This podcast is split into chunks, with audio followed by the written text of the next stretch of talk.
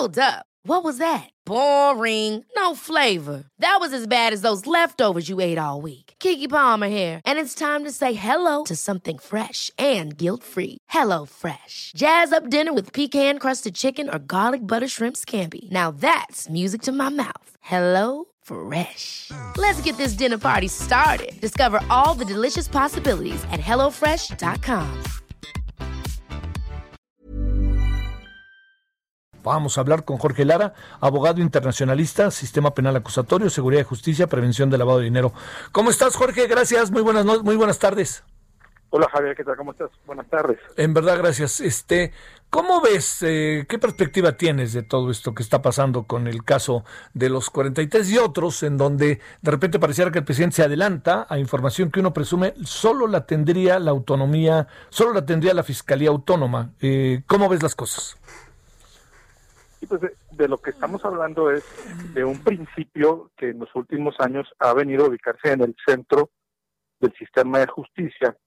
Tú recordarás el caso de Florence Cassés, por ejemplo, y otros más, en donde nuestro país recoge y, y define la centralidad del principio de presunción de inocencia, que es un principio muy importante en el derecho internacional, en los derechos humanos, en nuestra constitución, y que permite que los procesos judiciales, las investigaciones a la que cualquier persona puede estar eh, afecta, pues tenga precisamente esta protección que tiene varias finalidades.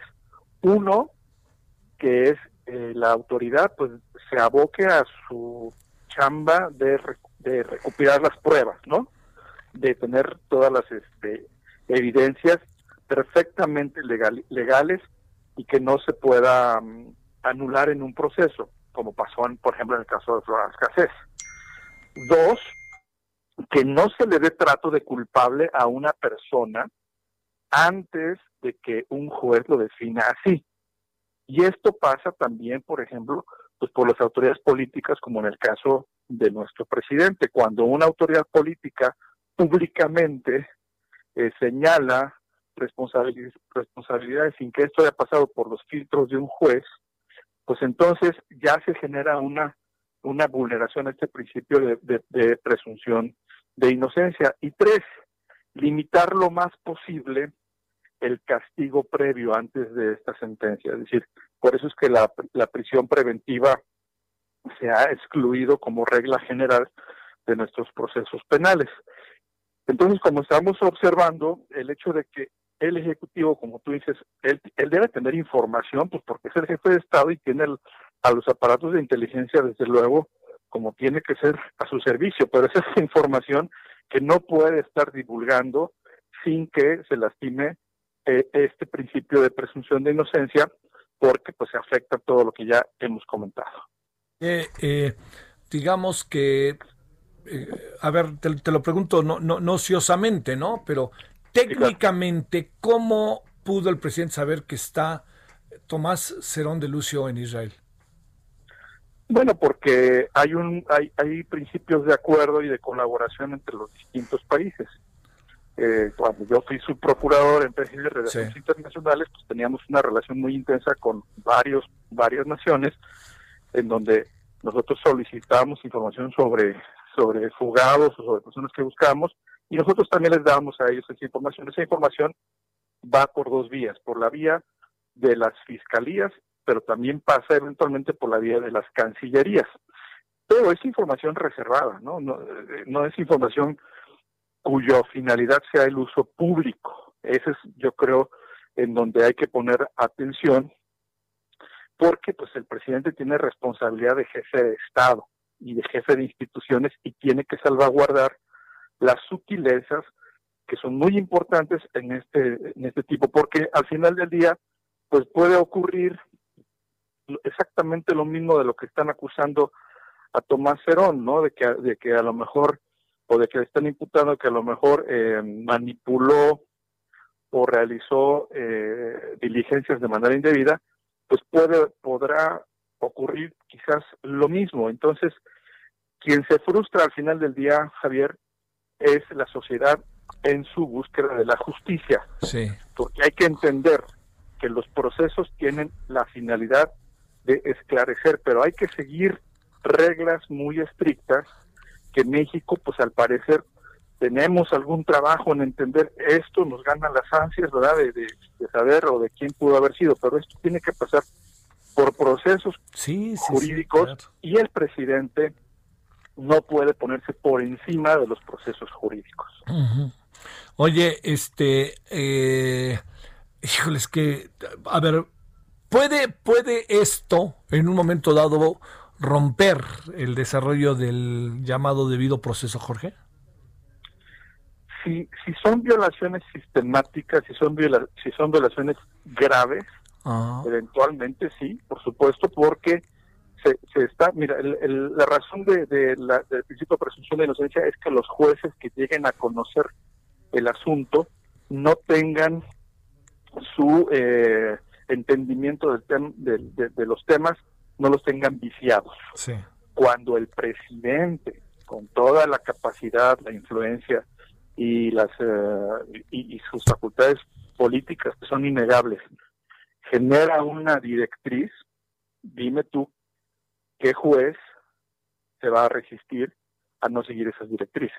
Claro. Entonces, en, muchos países este tipo de señalamientos eh, incluyen la posibilidad de excluir medios de prueba. ¿Por qué? Porque están generándose una, una influencia indebida hacia los jueces.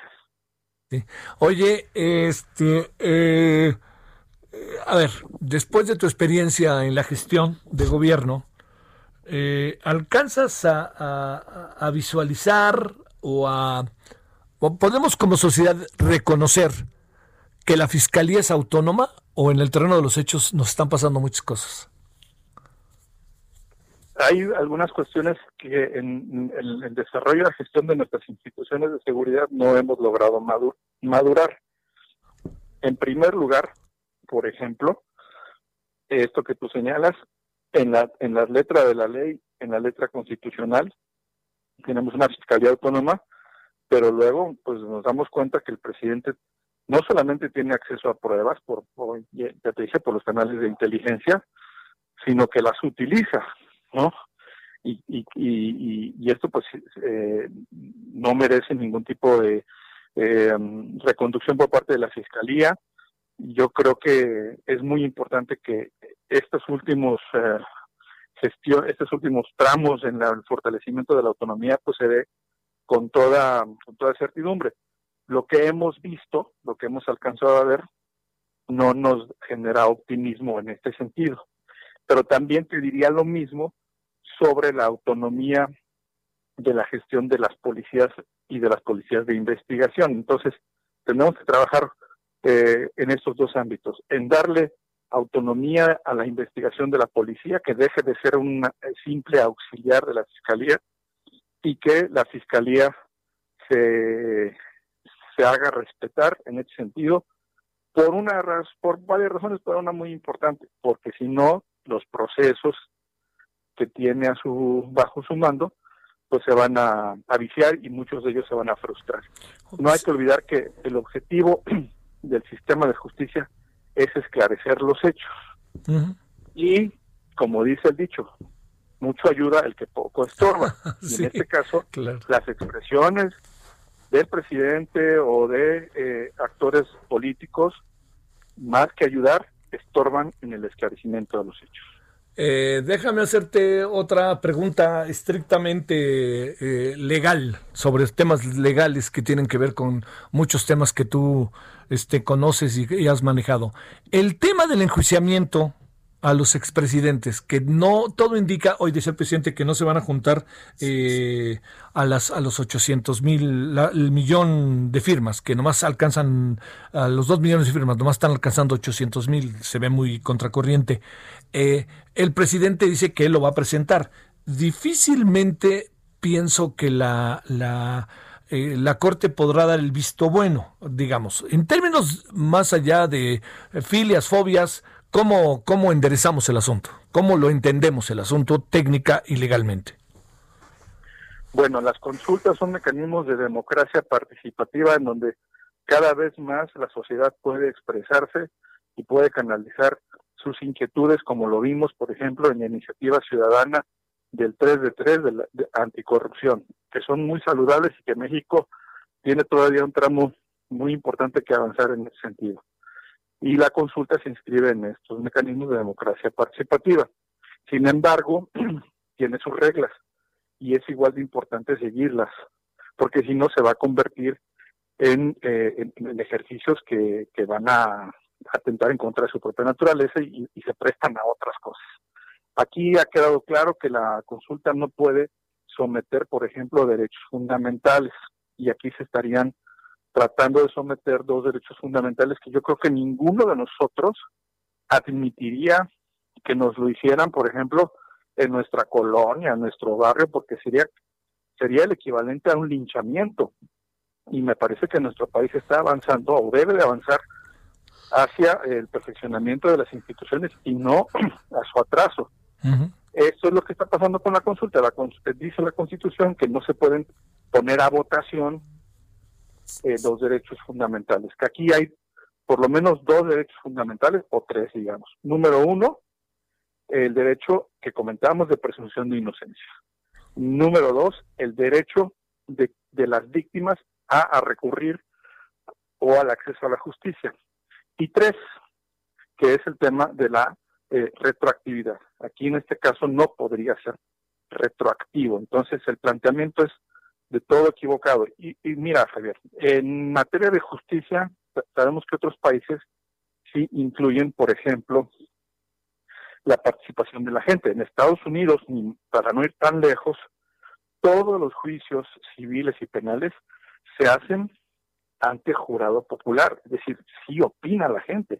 En algo tan grave como es la culpabilidad o no de los acusados. Entonces, sí es posible, pero ahora, si se quiere si se quiere abrir esos espacios, pues que se haga con orden, que se propongan las reformas constitucionales, como por ejemplo en varios países de, Centro y Sudamérica existe la figura del escabino, que es un ciudadano que acude a las cortes a dar su opinión y, se junta con el veredicto.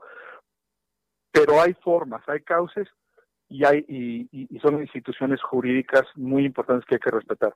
Hacerlo de otra manera solamente pervierte, solamente distrae y desde luego se hace evidente pues que hay una intencionalidad política en, en, el, impulso, ¿no?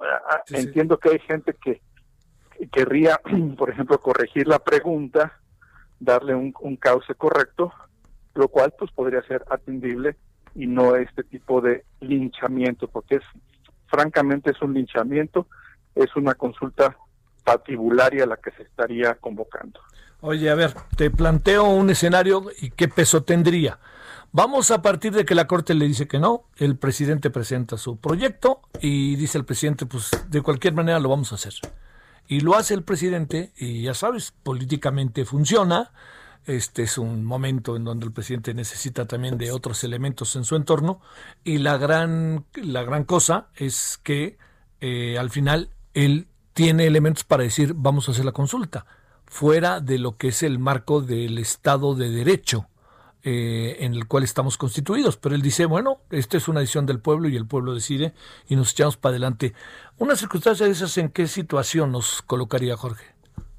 Sería una consulta de facto como la que se hizo con el aeropuerto, carente de toda validez jurídica, pero desde luego con, eh, digamos, la, la, circunstancia eh, factual, ¿no? Y que podría generar varios varias consecuencias tanto de hecho como de derecho. Para empezar, en el punto, desde el punto de vista fáctico, pues los aludidos podrían igualmente realizar algún tipo de acciones que les pudiesen a ellos eh, significar la protección constitucional de las instituciones. Ojo, tanto en el país como a nivel internacional.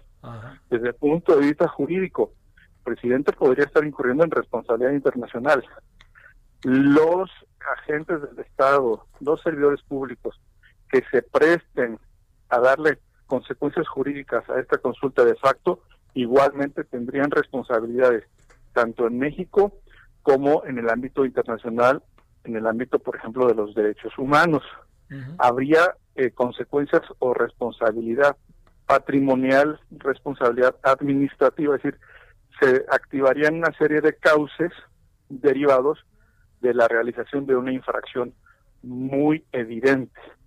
Si el presidente, si el presidente quiere seguir adelante con esta forma, porque bueno, eh, me parece que es claro que lo que él quiere es lavarse las manos, eh, como Poncio Pilatos lo hizo, es decir, no fue mi responsabilidad. Bueno, el simple hecho de impulsar políticamente, pues desde luego que queda acreditada su responsabilidad en el impulso de algo que jurídicamente no va a prosperar.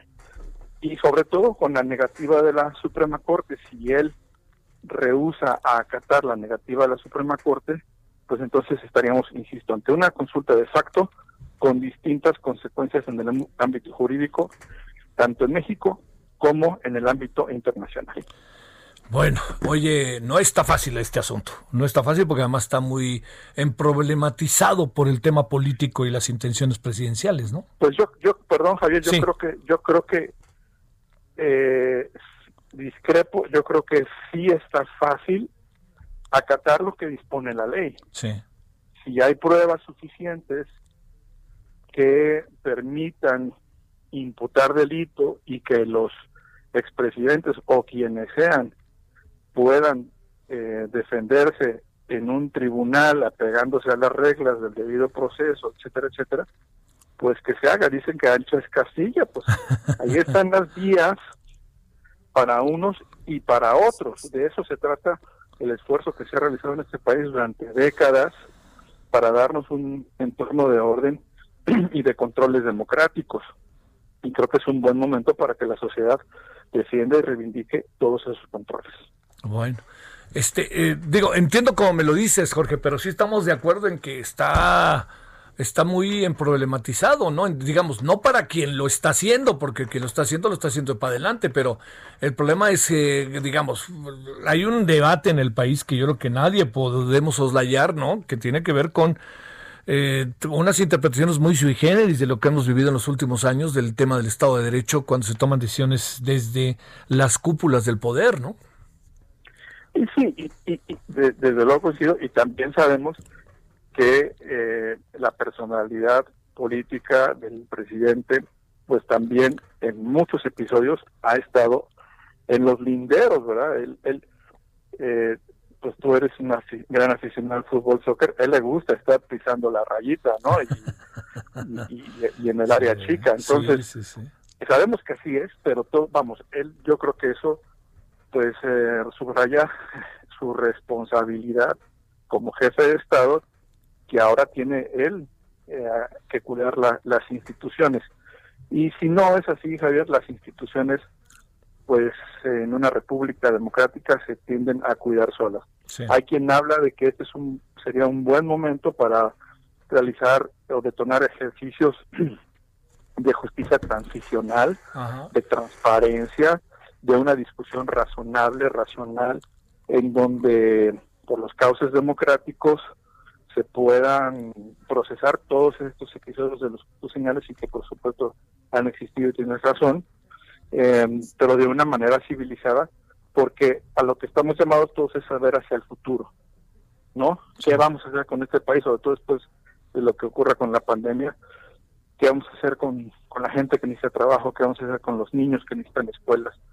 qué vamos a hacer con, con los inversionistas que han visto eh, derruido su trabajo también. Entonces, lo que tenemos que ver es una convocatoria a futuro y no estar hurgando insanamente en el pasado.